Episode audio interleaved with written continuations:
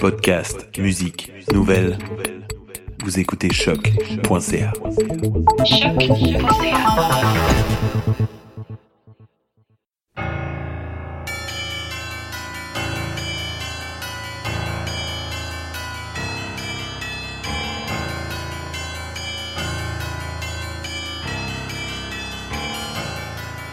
Bonsoir, vous êtes bien sur choc.ca, c'est le tome 25, chapitre 304 de Mission Encre Noire qui commence.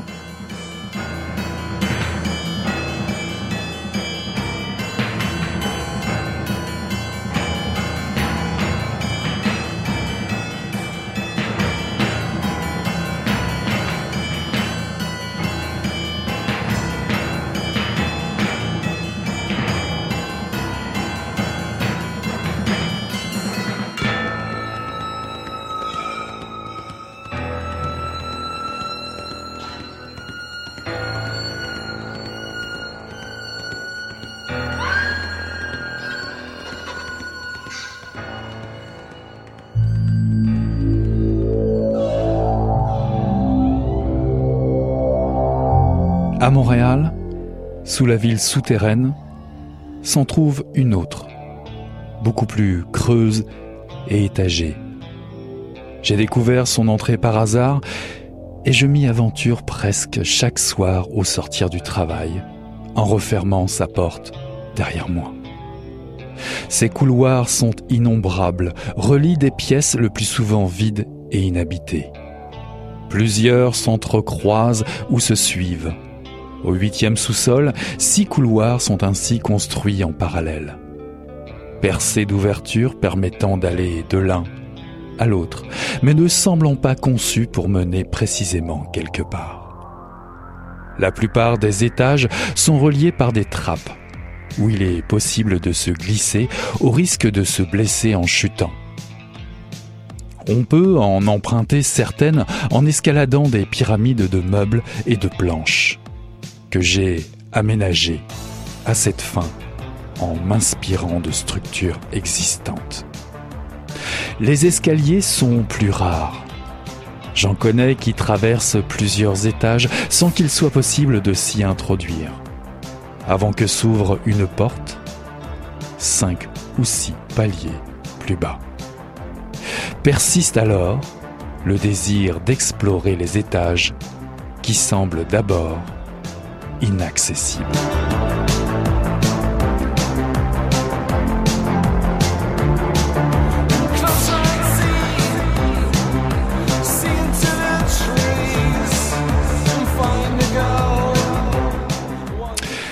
Bonsoir, ceci est un extrait de Dormir sans tête de David Clairson, paru en 2019 aux éditions Héliotrope. Il n'est nullement question de s'endormir ici, bien au contraire. David Clairson nous présente un recueil de douze nouvelles fascinantes qui nous annoncent des lendemains difficiles. Et l'un des moyens de transcender ce qui ne tourne pas rond ou de revisiter certaines scènes traumatisantes est d'investir l'univers de l'imaginaire. L'écrivain choisit de faire fonctionner ses récits sur plusieurs niveaux. Le rêve, la réalité augmentée, le miroir inversé des mondes souterrains, des contes, le fantastique ou l'improbable, ce qui déclenche une vague de bouillonnement interprétatif. Car oui, le monde perd la tête et les bras et les jambes, comme dans ce singe intérieur inaugural. Louis perd son travail de gardien de sécurité pour avoir laissé un sans-abri s'installer pour la nuit. De retour chez lui, il suit un documentaire animalier et croise le regard d'un grand singe. Un regard qui le contamine comme un virus, celui d'un orang-outan. Il devient obsédé par l'idée d'être physiquement envahi par l'anthropoïde qui secrètement grossit en lui. Comme les grands blessés amputés d'un de leurs membres, c'est son humanité qui lui échappe consciemment. La nuit, il rêve des forêts de Bornéo. Ailleurs, ce sont les esprits de Kafka et de Beckett qui imprègnent un auteur, Paul de Rapp, originaire de Yamachiche, en Mauricie. Malencontreusement, l'homme n'écrit que des textes inachevés. Il mourra en passant son trouble de l'écriture à sa sœur, autrice d'un seul texte sans saveur, qui à son tour circulera et fera de Yamashish un foyer littéraire improbable.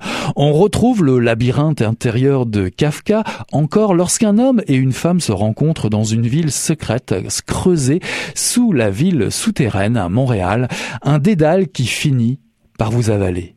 On y apprend aussi que la Pologne doit ressembler à la côte nord ou à la Mauricie, surtout lorsqu'on habite seul avec sa mère. Tout ce que raconte David Clairson a eu lieu ou aura lieu dans notre vie ou dans ses rêves, puisque c'est déjà écrit. Oui, David Clairson joue un peu les chamans. Il nous invite à traverser ces mondes oniriques pour dresser un portrait vivace de nos plaies et blessures. La logique poétique se joue du réel pour mieux l'inventer. Rappelez-vous ce que disait Lula à Sailor, les personnages de Barry Gifford adaptés au cinéma par David Lynch. Les rêves sont pas plus étranges que la vie réelle, parfois même deux fois moins.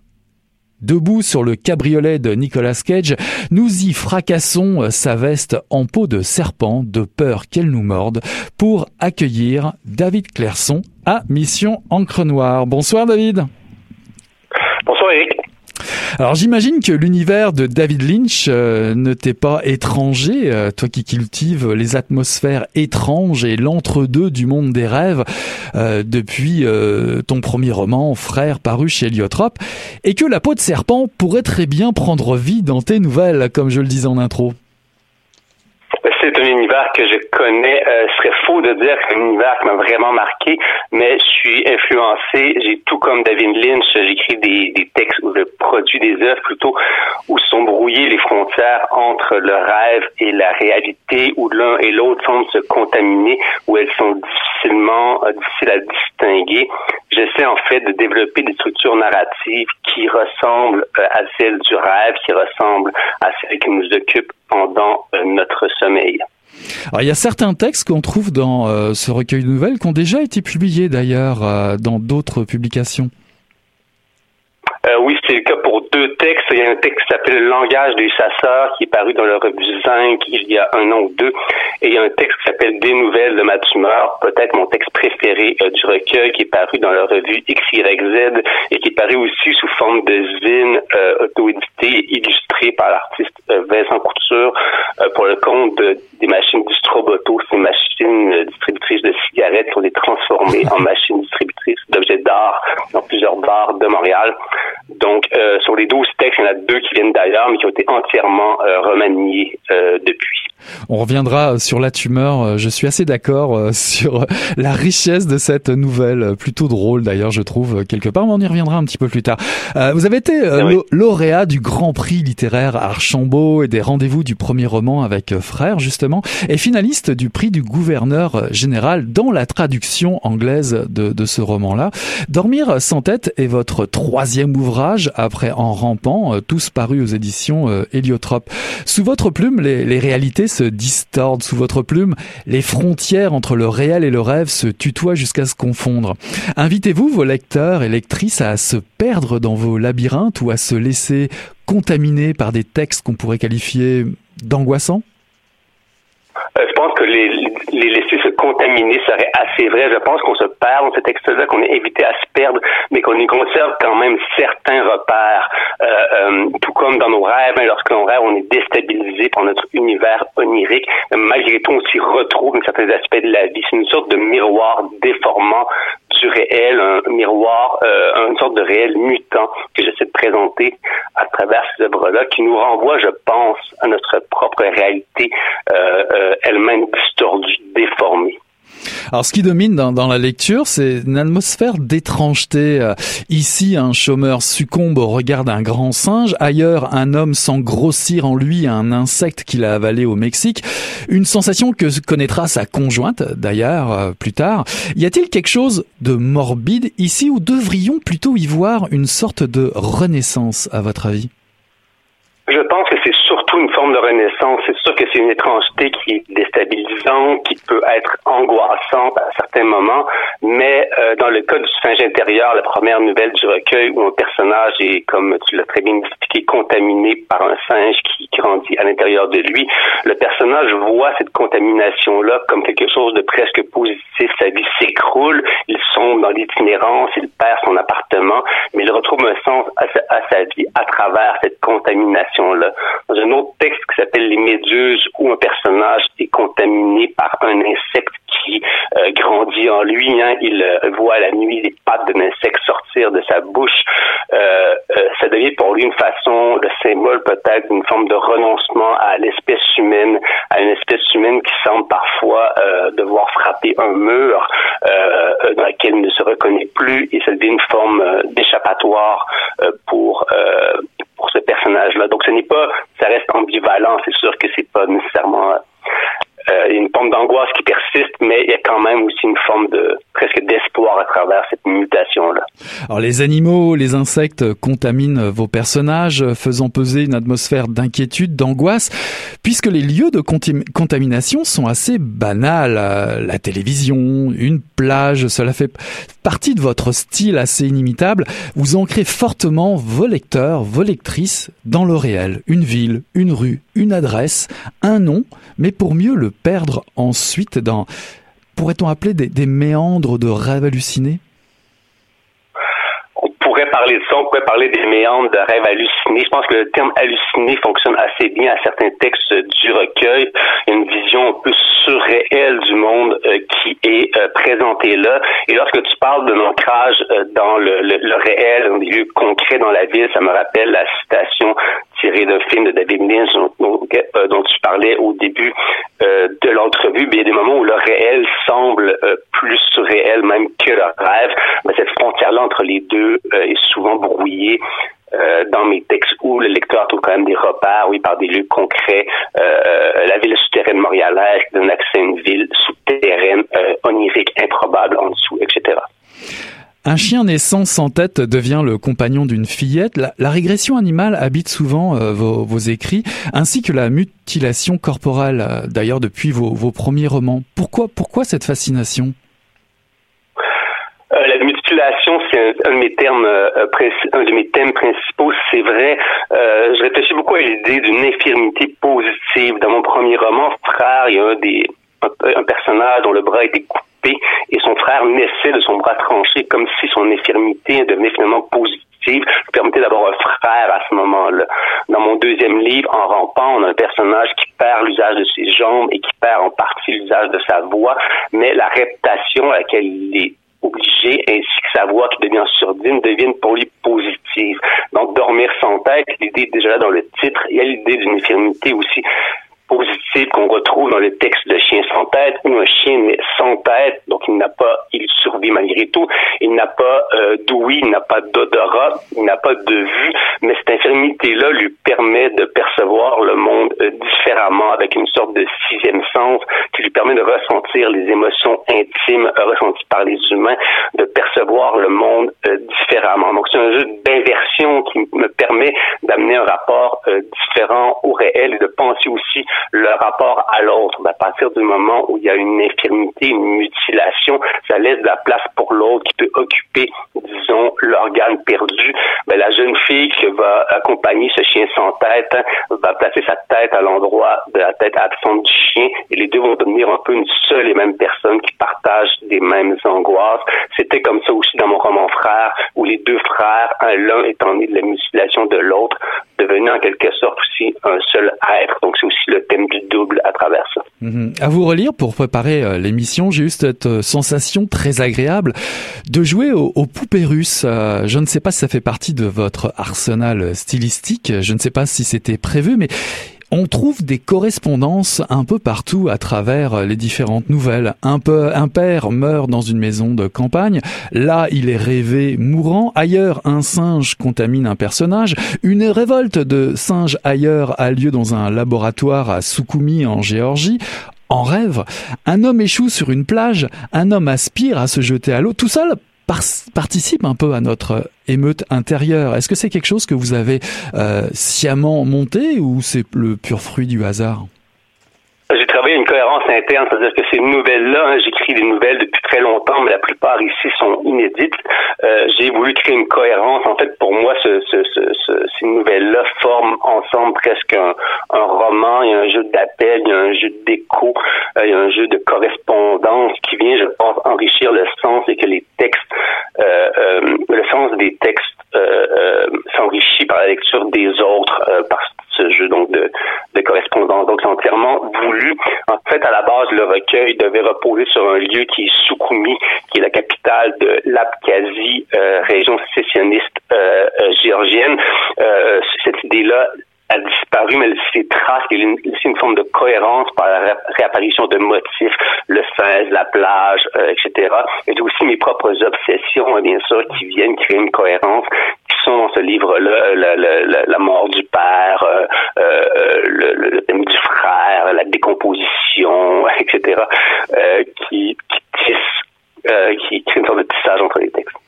La plupart de vos personnages sont euh, en échec professionnel, renoncent à leur vie sociale, aspirent à fuir ailleurs. Mais de quel ailleurs s'agit-il selon vous et pourquoi ce constat, l'espèce humaine, angoisse aujourd'hui?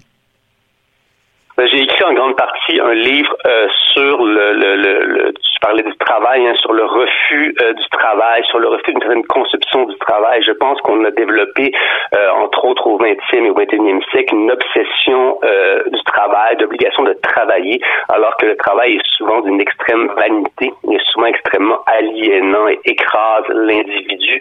Ben, je propose des, des façons possibles d'échapper à ce monde de travail, mais aussi à tout ce qui peut ressembler à une forme de désastre dans le monde contemporain, à l'échec de la civilisation occidentale qui répète la guerre, qui répète sans arrêt ces mêmes erreurs, qui laisse des milliers de migrants mourir dans la Méditerranée encore euh, cette année. Je parle de ce désastre-là, je le mets en scène. Ce désastre-là vient contaminer les personnages qui ressentent une angoisse intérieur. C'est comme si le monde était en ruine, mais que les personnages ressentaient cette ruine-là et eux-mêmes se sentaient intérieurement en ruine. À partir de là, ils vont développer des tentatives de partir à la dérive. Hein, je dis dérive un peu au sens euh, situationniste du terme. Ils vont essayer d'échapper à leur vie en empruntant des voies inusitées qui vont être des voies davantage surréalistes, donc à mi-chemin entre l'homme et l'animal, entre le réel et le fictif, entre le passé et le futur. Il y a au début de mon recueil une citation de la poétesse euh, surréaliste Claude Cahin que je cite Je déserterai vos armées, je circulerai librement dans l'espace intermédiaire.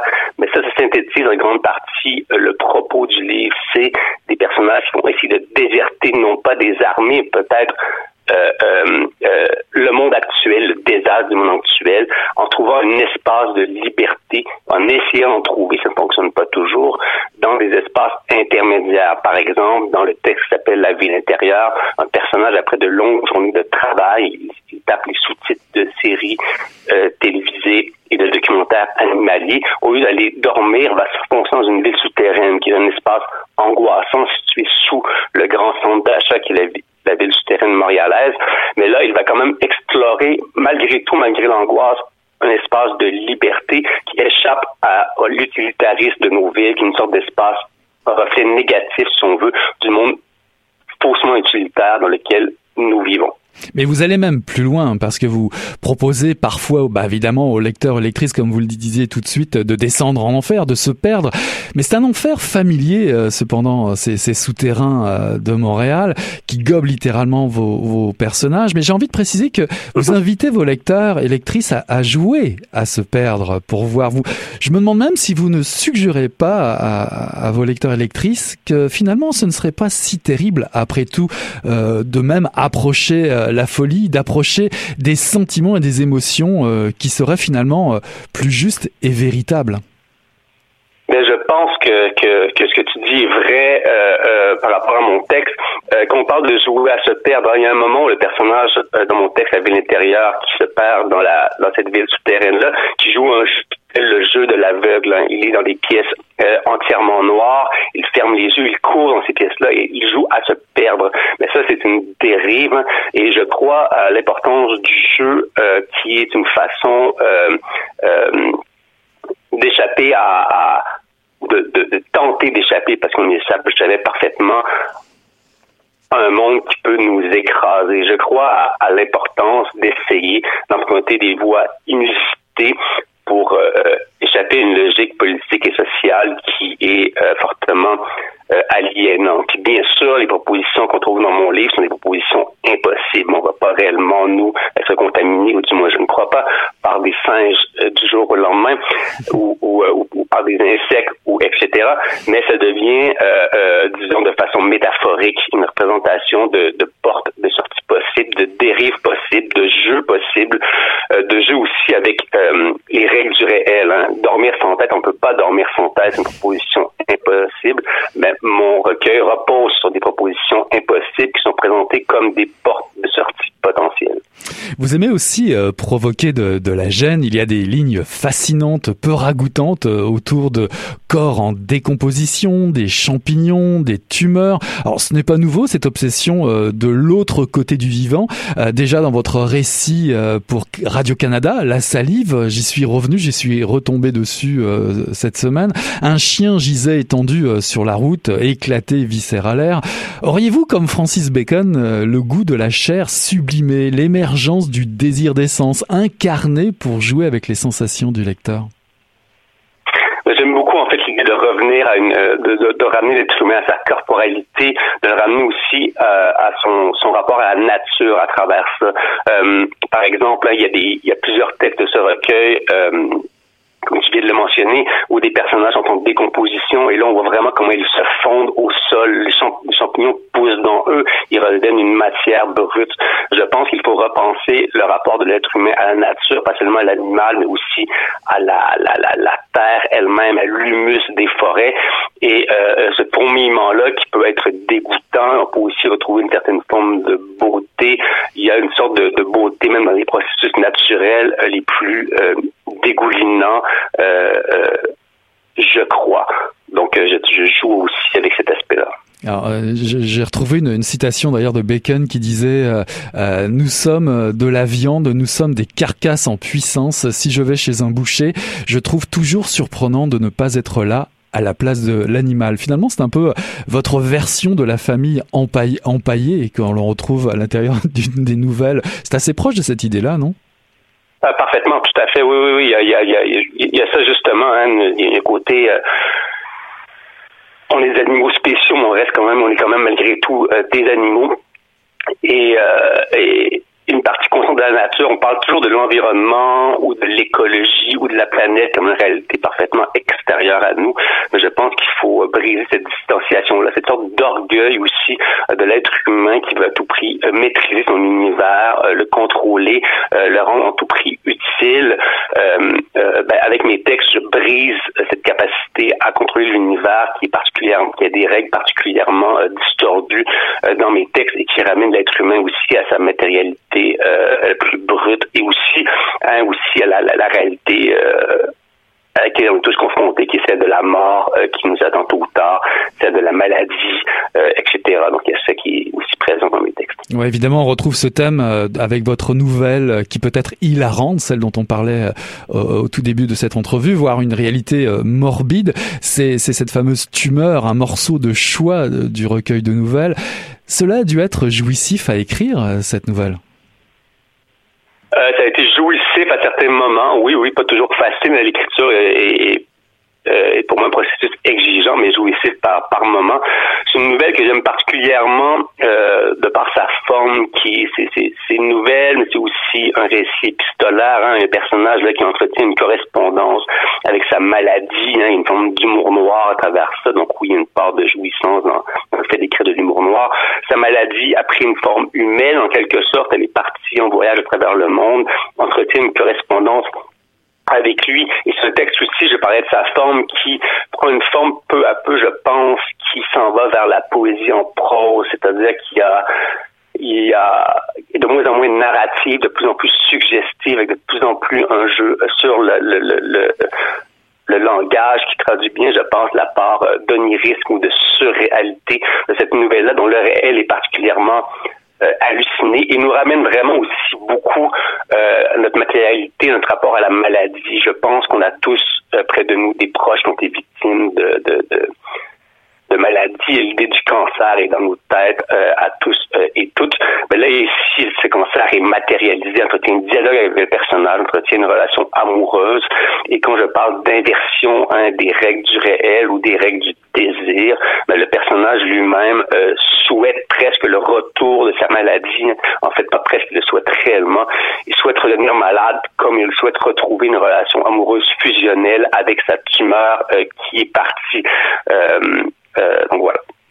C'est justement cette relation à, la tumeur comme une, zone d'ombre. On la retrouve un petit peu aussi euh, autour du sujet de l'animalité, cet animal qui pousse à l'intérieur de, de, votre personnage, Louis, ce fameux singe, ou encore l'insecte dans celui d'un autre personnage, ou un poulpe, une anguille chez Sarah. Euh, J'ai envie de vous demander, est-ce là un épiphénomène? Serait-ce serait plutôt, euh, pas plutôt, la manifestation d'une part d'ombre que le sujet refuse de reconnaître, cette part d'ombre qu'on refuse d'admettre en soi? Ah, je pense que oui aussi, hein, ça, ça, c'est cette part de, de, de, métamorphose, de parasitage animal ou de, de, de maladie euh, traduit oui une part euh, d'ombre inconnue, sous-jacente euh, qu'on a, qu'on a en nous. Ça traduit aussi une part d'étrangeté du réel, une part d'incompréhension. Euh, quand je parlais du rapport au rêve, hein, ben, c'est comme dans ce cas-là, les, les, les, nos rêves traduisent aussi notre part d'ombre. En ce moi, mes rêves sont très violents, euh, euh sont complètement se passe des choses parfaitement immorales hein, que je vois rarement euh, dans le réel euh, autour de moi. Mais là, ici, cet aspect-là vient parasiter le réel, vient se confondre avec lui et vient montrer, traduire cette part d'ombre. Il y a aussi une part d'étrangeté, une part d'exotisme à travers ça. Je je pense qu'on vit dans, dans, un monde euh, euh, où l'exotisme n'existe presque plus. Le monde est entièrement cartographié. Euh, on peut faire le tour du monde sur Google Maps en quelques minutes, aller partout. Euh, tout le monde voyage sans arrêt à travers le monde. Euh, on dirait que le monde est surhabité ben, je joue aussi avec, euh, j'essaie de recréer une forme d'exotisme au réel, ou plutôt à souligner un exotisme qui est déjà présent euh, euh par des formes euh, littéraires. On a ça beaucoup dans mon texte des nouvelles de ma tumeur, où la tumeur voyage à travers le monde, mais dans sorte d'exotisme étrange, c'est-à-dire que alors qu'elle voyage à travers les pays, le réel n'est pas tout à fait le réel qu'on trouve réellement. Il y a une sorte de d'hyper-réalité ou de surréalité du réel dans les voyages de cette tumeur-là qui vient euh, souligner euh, ou plutôt raviver l'exotisme euh, associé au voyage. Mais dans le, je dirais le poids de la réalité que vous faites porter aux lectrices et lecteurs, euh, je me suis demandé si finalement votre idée c'était pas aussi de, jouer avec nos angoisses. Et une de nos angoisses, celle qu'on retrouve assez souvent à travers euh, les textes, c'est justement euh, celle de, de, se demander si finalement nous portons pas toutes et tous comme un sans-abri potentiel dans le monde d'aujourd'hui, un, un, homme ou une femme qui renonce, ou, ou, un homme, une femme qui voudrait fuir, comme comme ce personnage inaugural qui, qui, va, qui va effectivement euh, euh, retrouver son animalité et qui n'est pas si secondaire que ça. Euh, c'est une angoisse terrible que nous, vous nous faites porter là. parfaitement, je pense, mais peut-être que je me trompe, je ne sais pas ce que tout le monde vit, mais j'ai l'impression qu'on est tous tôt ou tard traversés par un désir profond de renoncement, de renoncer reviens encore au monde du travail, de renoncer à la pression euh, sociale, au spectacle du, de la vie sociale où il y a une sorte d'obligation au bonheur, à la mise en scène constante de nos vies euh, dans les médias sociaux, où on crée, on voit souvent des amis en, couple qui mettent leur vie en scène sans arrêt euh, dans les vies sociaux, ou des amis en voyage qui les mettent toujours en scène. Ce bonheur-là n'existe pas. C'est une mise en scène, c'est un spectacle. Tout comme l'épanouissement total dans le travail n'existe pas, tout comme l'épanouissement total n'existe pas non plus. Et derrière ça, on a je pense qu'on est tous traversés à un moment ou l'autre par un désir profond de, de renoncer, euh, par euh, une attirance vers l'itinérance, par un désir profond, parfois inconscient, de partir à la dérive, qu'on le fait tous aussi parfois à l'occasion d'une façon ou l'autre. Et euh, ce que vivent mes personnages lorsqu'ils sont habités d'un singe qui les amène Louis, le personnage du premier texte, qui l'amène à renoncer à sa vie. Dans les personnages des, euh, mon texte s'appelle Les Méduses, où les personnages sont habités d'un insecte ou d'un poulpe, et là aussi vont renoncer à leur existence. Ben, ça vient traduire hein, avec des jeux d'images, des jeux d'images euh, surréalistes, euh, euh, je pense, cette angoisse euh, fondamentale, ce mal à être associé aux obsessions du bonheur, de l'apparence, du spectacle du monde aujourd'hui. Pour finir, euh, j'ai envie de vous demander euh, qu'est-ce qui vous a donné euh, l'envie de lâcher l'animal tapis en vous? Alors je ne sais pas si vous êtes un, grand voyageur ou un voyageur tout court, mais en tout cas vous vous enracinez dans, dans l'ailleurs des mots, dans le, rêve, le conte. Est-ce qu'écrire pour vous est synonyme d'exploration, de découverte? Oui, une ligne d'exploration, de découverte. J'écris euh, bien sûr avec des idées, j'ai une réflexion préalable au travail d'écriture. Mais les périodes où j'écris le plus, euh, j'écris de, de, de 6 à 10 heures par jour, parfois pendant plusieurs semaines. Il m'arrive de m'enfermer, par exemple, dans un chalet sans connexion Internet, euh, sans personne autour de moi, là, d'écrire sans arrêt pendant des jours et des jours. Et à ce moment-là, en particulier, à d'autres moments, quand j'écris aussi chez moi, pendant moins d'heures. Euh, il y a des moments où, il y a une forme de dérive, il y a un moment où je ne sais pas vers où je vais, où il y a des images qui sortent. Il y a euh, euh, euh des images qui sortent qui me rappellent celles du rêve, j'y reviens tout le temps, euh, sont aussi une forme de, de, voyage, d'exploration, d'exotisme, de perte. Je ne sais pas où ça va aller. Souvent, j'échoue. la majorité des pages que j'écris, je les, je les jette, je les envoie aux oubliettes. Cette exploration-là et pour moi essentiel dans le travail d'écriture. C'est peut-être euh, euh, ce qui importe le plus. En tout cas, ce recueil de nouvelles ne finira certainement pas aux oubliettes. Dormir sans tête, une lecture recommandée pour tenter euh, l'aventure de l'émeute intérieure ou pour prendre un insoutenable plaisir à s'égarer. Dormir sans tête, paru en 2019 aux éditions Héliotrope. Merci infiniment David d'avoir été notre invité ce soir à Mission Cronoir.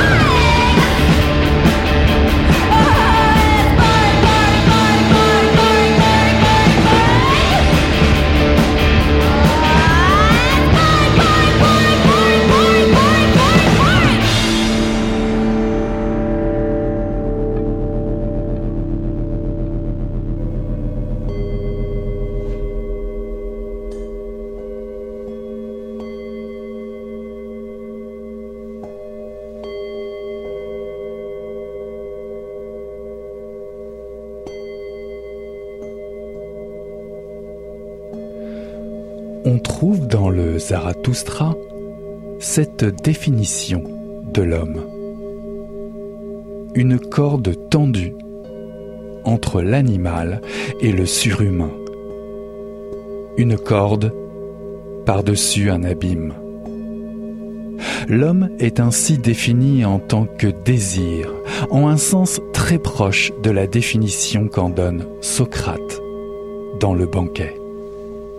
Désir en tant que manque de ce qu'il n'a pas, de ce qu'il n'est pas, d'où sera déduite son aspiration à ce qui n'est absolument pas là, étant donné le caractère insatiable de ce désir en son aspiration et le caractère d'abîme du manque.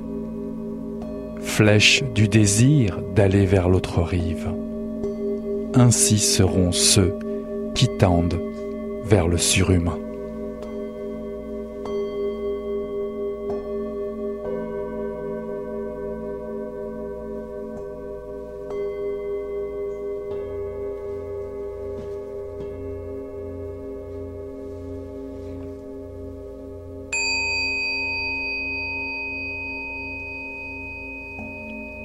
Ceci est un extrait de Dieu et désir de Michel Morin paru en 2018 aux éditions Les Herbes Rouges, une maison d'édition qui affiche dignement ses 50 ans d'existence. Voici un essai qui, comme son auteur, aime se tenir en porte-à-faux contre la société moderne qui, par le biais du divertissement, du visuel au premier degré empêche de renouer avec l'essentiel, avec l'expérience du repli sur soi, sur l'expérience créatrice du vide matrice poétique première pour donner un sens à sa vie. Étonnamment, apposer le nom de Dieu en titre d'un essai aujourd'hui peut agir comme un repoussoir, ce qui serait une erreur, comme c'est le cas ici. Accoler Dieu et désir peut paraître incongru, réservé à une caste repliée sur elle-même, livrée à une vie d'ermite cloîtrée. Or, ici, l'auteur vous prouve le contraire. Il ne s'agit pas ici de vous convaincre de porter la robe de bure. Michel Morin s'appuie essentiellement sur deux textes fondateurs, l'un de Nietzsche, Ainsi parlait Zarathustra, et l'autre de Simone Weil, philosophe et humaniste. La pesanteur et la grâce. Une philosophe juive agnostique convertie au christianisme qui a fait de la philosophie une, une manière de vivre pour être dans la vérité, une vérité qu'elle définit comme le besoin de l'âme humaine le plus sacré. Vous l'aurez compris, il ne s'agit pas ici de Dieu moral et d'embrigadement aveugle, tout l'inverse en fait.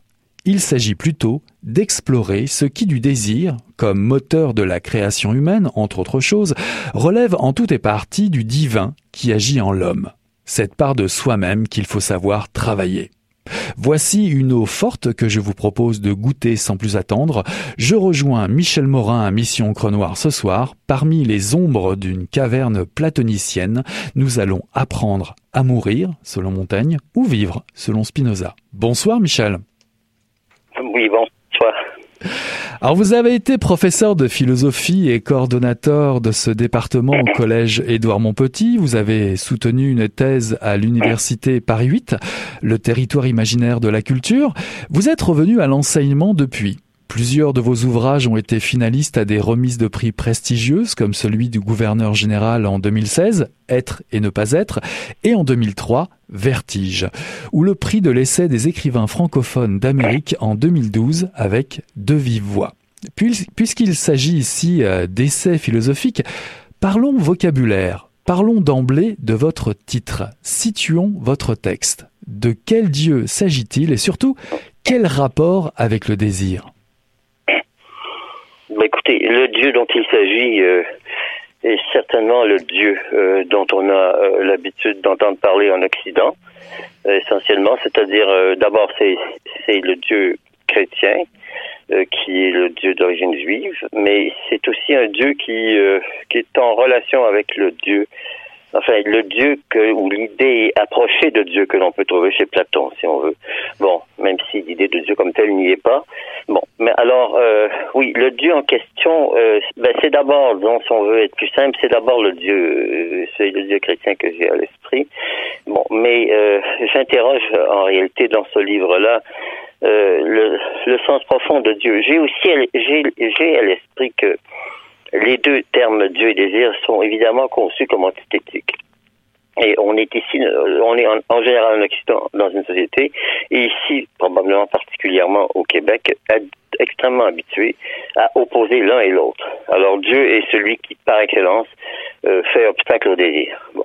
Alors, euh, c'est cette, euh, c'est précisément cette pensée que j'ai voulu creuser pour me rendre compte que ça, c'est une conception de Dieu, effectivement, une conception de Dieu qui est d'abord morale et qui et qui vise à régir l'existence de l'homme, alors qu'on peut considérer aussi Dieu, comme ça a été souvent le cas, je pense, de certains poètes, écrivains dans l'histoire, comme comme une, source d'inspiration c'est-à-dire comme étant le, lieu même d'où prend sa source ce qu'on peut appeler l'inspiration ou le souffle. Alors, euh, si c'est bien le cas, si Dieu est aussi une source d'inspiration, si Dieu est bien celui qu'on appelle dès le début de la Bible, en fait, le Créateur, euh, eh bien, il est la source de tout ce qui est créateur dans le monde. Mhm. Euh, alors, pourquoi euh, ne pas lier Dieu et création et pourquoi ne pas lier Dieu et désir, puisque le plus grand désir de l'homme, je pense, c'est toujours un désir d'expression de soi, un désir en réalité de faire exister quelque chose d'autre que ce qui existe déjà. Et c'est justement ça qu'on appelle la création. Je pense que c'est au cœur du, désir humain. Alors, ce désir humain est-il antithétique avec l'idée de Dieu? Va-t-il contre Dieu?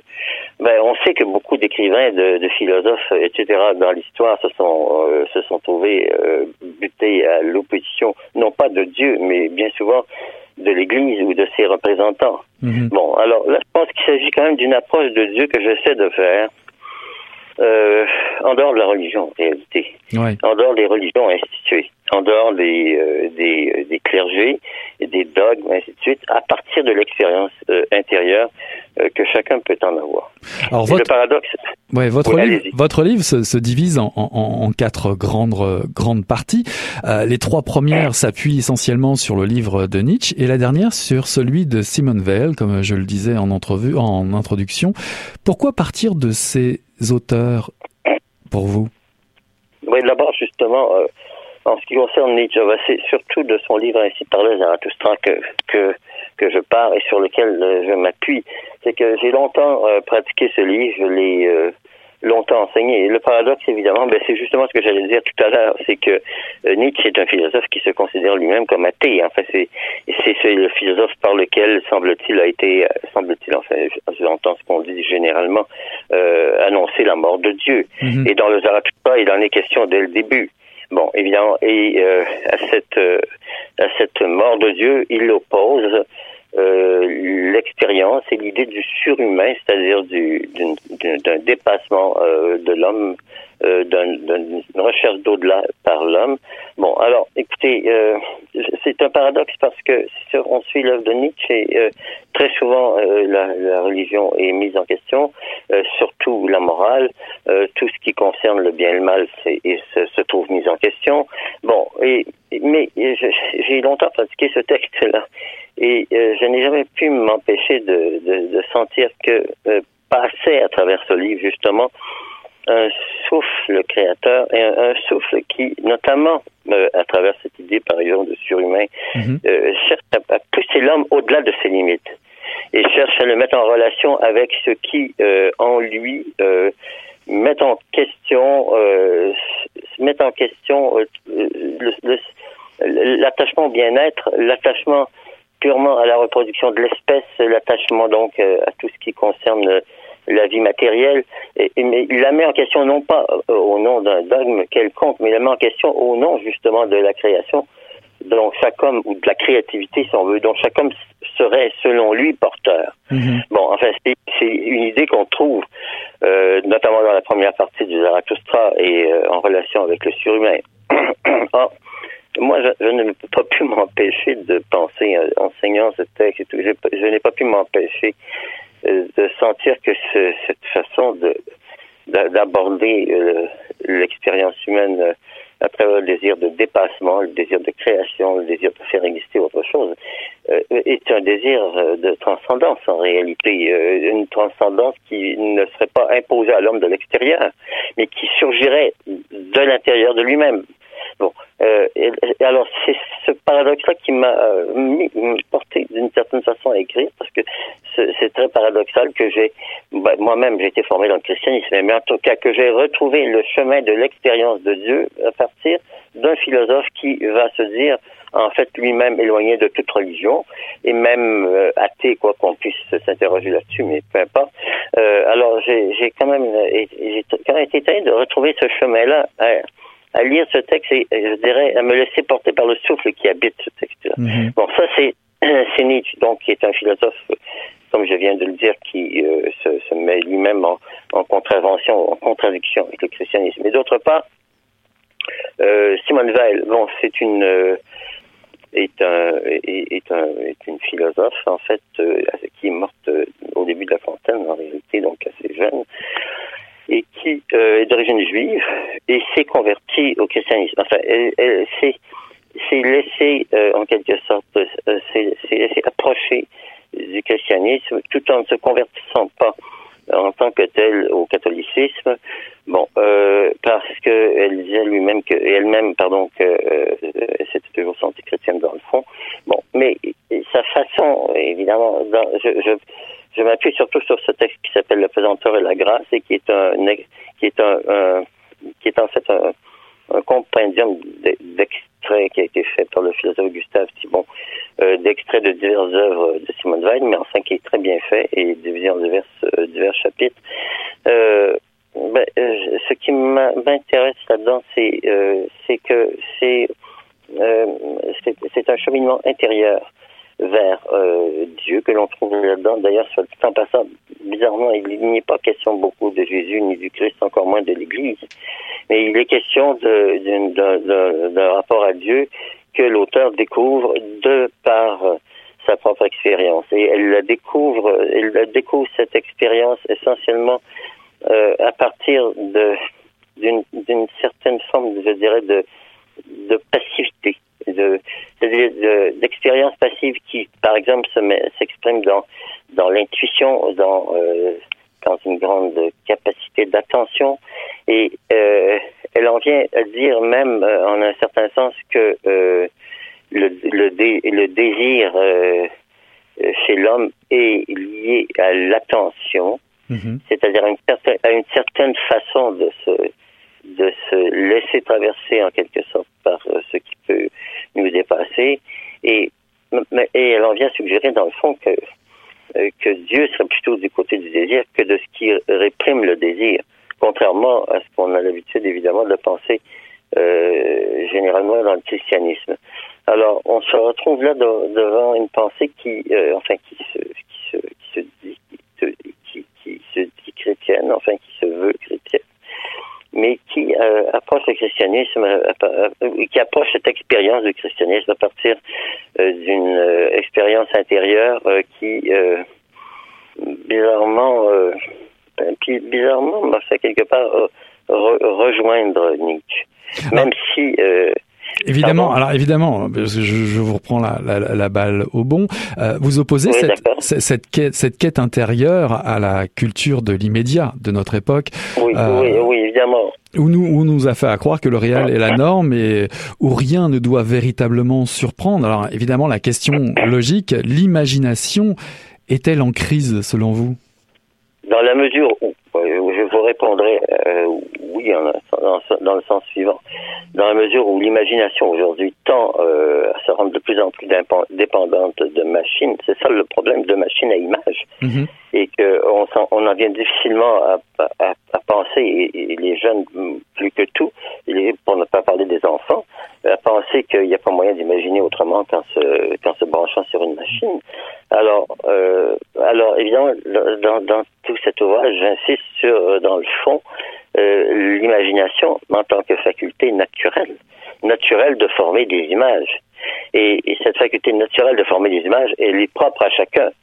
Et, c'est peut-être à travers elle que se, que se révèle le, le, mieux la personnalité profonde de chacun. Bon, alors si, par exemple, on met un enfant en relation avec des images fabriquées dès qu'il est tout jeune, euh, d'une certaine façon, on, l'empêche de se mettre en relation avec ses propres images. Non seulement on l'empêche, mais on, lui en enlève même la notion on, ne lui apprend même pas qu'il peut trouver par lui-même des images et un chemin vers l'imagination. Alors, euh, c'est le principal problème de l'imagination, me, me semble-t-il aujourd'hui, c'est qu'elle n'ouvre pas la porte d'un véritablement, elle n'ouvre pas la porte d'un autre d'un autre monde, c'est-à-dire d'une autre dimension de la réalité. Et ça, ça me paraît extrêmement important ben, dans, le, la démarche que je suis, par exemple, aussi bien en ce qui concerne que Simone Weil, euh, cette, euh, cette, cette faculté que l'homme a et ce désir profond qu'il a euh, de, de, de, de, passer dans une autre dimension de la réalité. Mais le passage dans cette autre dimension de la réalité ne se fait pas euh, d'emblée par le moyen de machine, c'est-à-dire par une attitude de prise sur la réalité, mhm. mais plutôt le contraire, par une attitude de, de, de, de je dirais, de, de, déprise, par une attitude de, de passivité, par une attitude d'ouverture à ce qui vient, à ce qui vient d'abord de, de l'intérieur de soi, à ce qui peut de l'extérieur nous affecter intérieurement, mais il y a un passage par l'intérieur qui me paraît euh, qui me paraît essentiel et qui, euh, et qui donne toute sa valeur euh, à l'imagination, qui donne toute sa valeur à la création. Euh, et c'est de ça qu'aujourd'hui, on tend à s'éloigner de plus en plus, au point d'en perdre la notion. Sommes-nous euh, sommes-nous devenus euh, trop cartésiens finalement euh, parce que le jeu nietzschien qui qui ressemble plus à un désespoir, à un désert, à, un, une espèce de matrice originelle si j'ai bien compris votre texte, propice à, à, à, la création. On est loin du jeu cartésien. Je suis cartésien. vous dites qu'on est loin du jeu cartésien dans la mesure où on fait l'éloge de l'imagination, c'est ce que vous dites. Exact. Et que et que et que le jeu cartésien, dans le fond, euh, donnerait sa forme à la société contemporaine. Oui, exactement. Oui. Bon, ben là-dessus, euh, euh, je serais je serais plutôt je ne serais je ne serais plutôt en désaccord avec une telle forme de pensée parce que je, je pense que c'est une version un peu caricaturale du cartésianisme en réalité, parce qu'il faut quand même reprendre des textes de Descartes, euh, à commencer par le discours de la méthode, par exemple, bon, euh, pour se rendre compte de, de, ce que dans le discours de la méthode, par exemple, justement, qui est l'œuvre peut-être la plus connue de Descartes, euh, ben c'est, c'est un cheminement intérieur qui est en cause dès le début et précisément euh, c'est dans la, à travers lequel il met en doute, il met en question toute l'éducation qu'il a reçue. C'est lui qui est en jeu dans, ces, dans cette euh, démarche. Et ça, c'est très nouveau dans, en, philosophie, mais ça se passe au XVIIe siècle. On, on était habitué à des, des, philosophies très dogmatiques, héritées du thomisme. Euh, et de l'aristotélisme, alors là, vous avez une démarche qui se donne d'emblée comme une démarche personnelle. Et de l'intérieur de cette démarche personnelle, bizarrement, Descartes arrive à, à, une pensée, euh, cette pensée évidemment du je pense donc je suis, mais ce qu'il pense aussi, c'est que cette pensée du je pense donc je suis quand même une pensée qui ne vient pas de lui et qui, euh, ne, ne venant pas de lui, ne peut venir que d'un être autre que lui. Et cet autre cet autre que lui, ben, justement, il l'appellera Dieu. Mais ce qui est spécial dans, toute cette démarche, c'est justement que euh, Descartes vient à Dieu en quelque sorte par son expérience intérieure personnelle. Il y vient par lui-même. Et euh, il n'y vient pas dans ce texte, en tout cas, et dans cette démarche de pensée en général, il ne devient pas en, s'appuyant sur, la religion. Euh, ce que je veux dire, c'est qu'elle a un effort de pensée très intérieur, très personnel, qui fait euh, qui le fait aboutir à cette idée de Dieu. Évidemment, euh, il y a aussi tout le côté de Descartes, comme à partir de cette euh, idée ou de cette foi en l'idée, eh bien, il y a tout un côté, je dirais, scientifique en fait qui va se développer à partir de là et à travers lequel Descartes en vient à penser que l'homme peut devenir, selon sa formule célèbre, maître et possesseur du monde, ou comme maître et possesseur On a beaucoup retenu ça mais euh, on, retient beaucoup ça, mais je pense qu'on oublie malgré tout l'essentiel, qui est ce que j'appelle cette démarche intérieure, mhm. et qui conduit et qui conduit Descartes finalement à découvrir euh, d'abord l'idée de Dieu qui est l'idée première en lui. Alors, on a, on a beaucoup retenu tout ce qui, dans sa philosophie, pouvait, pouvait euh, mener à l'appropriation du monde par l'homme, mais euh, on a oublié toute la démarche de pensée profonde et la démarche, je dirais, métaphysique qu'il y a chez lui. Mhm. Alors, il y a une idée. Je ne pense pas il y a une idée. Bah, il y a une idée. Il y a une idée qui va peut-être aussi faire jaser euh, euh, dans votre texte. Euh, c'est peut-être déjà fait avec certains de vos ouvrages précédents. L'idée qu'il nous faut des êtres plus forts, qui dépassent l'animalité, si je puis dire, et et, qui élève un peu l'époque, ou en tout cas l'époque dans laquelle on la vit, l'époque que vous pourfendez, celle de la médiocrité du moyen. la passion de Dieu est-elle réservée à une élite? Ou en tout cas, la recherche du désir, le repli sur soi. Est-ce que cette réflexion, cette pensée-là, euh, n'est pas donnée à tout le monde? Non, c'est vrai. C'est-à-dire que ça passe nécessairement par une personne euh, singulière, par une personne qui approfondit sa dimension euh, d'intériorité. Oui, ça passe d'abord par une personne. C'est-à-dire que ce, n'est pas un type de pensée qu'on peut dire d'emblée euh, comment dirais-je, populaire ou offert euh, à la majorité des personnes. Mais cela étant dit, euh, oui, c'est vrai que ça passe par une personne et que c'est l'expérience d'une personne. Cependant, cette personne peut être n'importe qui. et il n'est pas dit que ce soit telle personne qui appartienne à telle classe sociale, mhm. qui fasse tel métier ou ainsi de suite, n'est-ce pas? Ça peut être une personne qui appartienne à n'importe quelle classe sociale. Et ça, c'est plus vrai aujourd'hui que jamais. Et c'est sans doute quelque chose qui a changé, euh, évidemment, par rapport, euh, par rapport au passé. Le livre de Nietzsche, justement, ainsi par Zarathustra, euh, se sous-intitule Un livre pour tous et pour personne. Alors, je, trouve cette formule extrêmement intéressante parce que, en d'autres termes, c'est un livre qui s'adresse à tous, à tout le monde, sans, sans, sans exclusive. Et pour personne, ça veut dire en réalité euh, pour personne de ceux qui, euh, qui existent maintenant tels qu'ils sont. C'est-à-dire qu'il est, c'est un livre qui s'adresse à des personnes qui, dans le fond, n'existent pas encore et qui vont se trouver formés par le, euh, qui vont se trouver, je l'espère, peut-il penser, par le livre que je, que je viens d'écrire, qui vont se trouver transformés par le livre que je viens d'écrire. Alors ces personnes, je ne les connais pas. Euh, ces personnes, je, je, je n'ai pas déterminé qui elles pourraient être, ainsi de suite. Bon, euh, mais alors je m'adresse à ces personnes qui, au fond, euh, n'existent pas encore et qui vont exister en lisant mon livre. Mhm. Bon, mais ces personnes, je ne les connais pas. Euh, ce n'est pas une, une, élite prédéterminée. Euh, ce sont des personnes qui vont se distinguer, qui vont se détacher progressivement.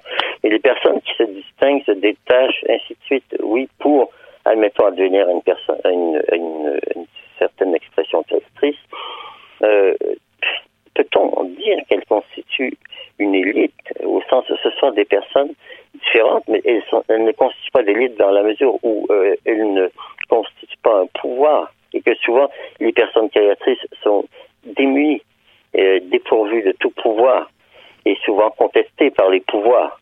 Alors parler d'élite, ça me paraît toujours euh, problématique. Oui, il y a des personnes différentes qui s'affirment et que et que moi je pense que l'essor de l'humanité, le renouveau de l'humanité passe par des personnes particulières. Ne peut pas, je, ne, je ne crois pas en effet que ça puisse passer par des groupes ou que puisse, ça puisse passer par des masses. Mhm. Ça passe par des personnes particulières. Pourquoi je pense ainsi Je le pense parce que justement je mets l'accent essentiellement sur l'expérience créatrice comme étant l'expérience par laquelle l'homme euh, ben, réalise profondément ce qu'il est. Bon, alors c'est sûr que mettant l'accent là-dessus, euh, euh, je ne mets pas l'accent sur euh, comme tel le pouvoir des masses, mais c'est évident que les expériences créatrices diverses rejaillissent sur tous. Et je pense que c'est elles qui font essentiellement évoluer l'humanité. En, tout cas, en tout cas, ils seront libres de se laisser abandonner à, la lecture de votre essai euh, vivifiant, en tout cas, peut-être pour devenir euh, plus philosophe. Dieu et désir de Michel Morin, paru en 2018 aux éditions Les Herbes Rouges. Merci infiniment, Michel Morin, d'avoir été notre invité.